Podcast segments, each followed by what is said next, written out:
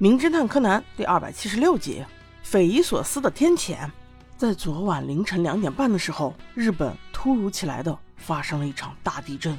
第二日看似没有什么影响，房屋都没有倒塌，但是却在郊外的一个寺庙里躺倒了一个人。一个老和尚出来打扫的时候，发现是捐款箱上面的铃铛把这个人给砸晕了。难道他是来捐款的？哦不不不，仔细一看，他应该是小偷来偷捐款箱里钱的。老和尚一看，当即就把他送进了警察局。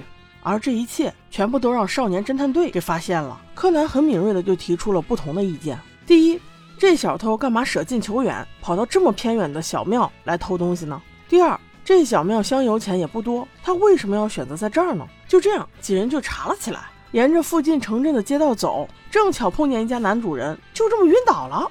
女主不停的叫：“五夫，五夫，你怎么了？你怎么了？”柯南几人冲了进去，立刻道：“快叫救护车，报警！”这块有点不合理啊！女主人还没有指示，这一群小孩瞎咋呼什么呀？于是很快，高木警官就出警了。仔细询问，得知以下情况：五夫昨天晚上有应酬，地震之后才回家。回到家一看，家里很乱，正准备收拾，却从旁边出现了一个蒙面歹徒。他要逮住那人，却一不小心被地上的一个花瓶给绊倒了，磕到后脑勺之后就晕了。而这个小偷却以为自己误杀了这个人，赶紧给逃了。家里丢了二十万现金之后，就是游记赶了过来，看到了躺在地上的武夫。与此同时，柯南也发现了他们，便报警找了高木警官。高木了解完情况，带着四小只准备走的时候，正巧遇到了同事去抓偷香炉前被铃铛砸晕的那个小偷。小偷听说是来武夫家查案，立刻表情就警觉了起来。该不会这俩小偷都是他吧？这一切都没有逃过柯南的眼睛。正好旁边有一幅大地图，他就观察了起来。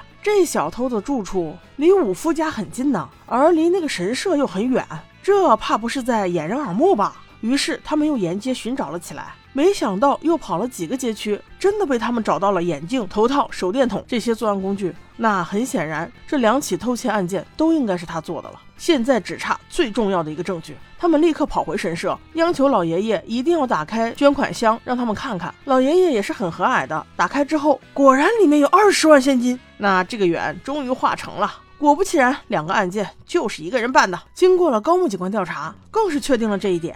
因为那些钱上除了有武夫先生的指纹以外，还有那个小偷的指纹。柯南心想，看来这回案子终于破了吧？没想到高木警官却愁了起来。柯南决定暗中帮一帮他。他用木木警官的声音打电话给高木警官，鼓励他说：“这可是你表现的机会到了。”在高木重拾信心之后，终于把案件整理清楚。原来事情是这样的。因为昨天晚上地震，所以在半夜的时候，几乎所有人家的灯都同时打开了。那在小偷的附近，就只有武夫先生家的灯没有亮。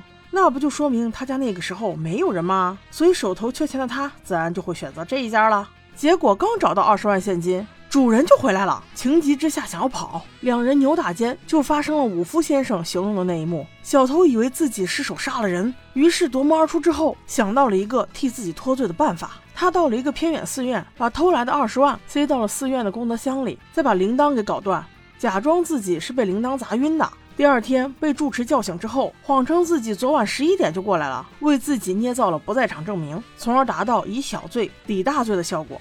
但是他万万没有想到，那堆钱上是有他的指纹的，这一点他无论如何是解释不清楚的。